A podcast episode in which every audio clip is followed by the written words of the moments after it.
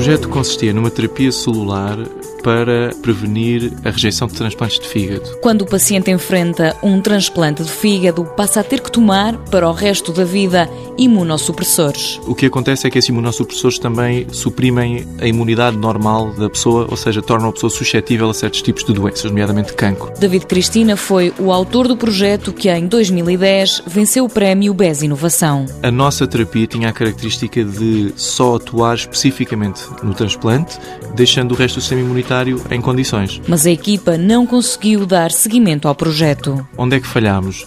Acontece que o princípio está correto, a terapia solar funcionava experimentalmente, mas quando tivemos que fazer um, um scaling up, peço desculpa pela palavra em inglês, da dosagem para ser aplicável em humanos, isso já não conseguimos, porque a célula que nós isolamos é muito pouco frequente no organismo. David Cristina admite que o prémio foi essencial para conseguir desenvolver o projeto. Porque ajudou-nos a salvaguardar a propriedade intelectual numa fase muito, muito delicada do projeto e permitiu-nos também credibilizar o projeto perante outros investidores, o que nos ajudou a alavancar uh, outro investimento.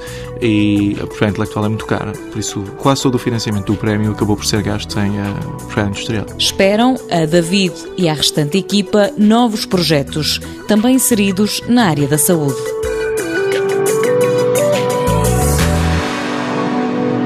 Mundo Novo, um programa do Concurso Nacional de Inovação BSTSF.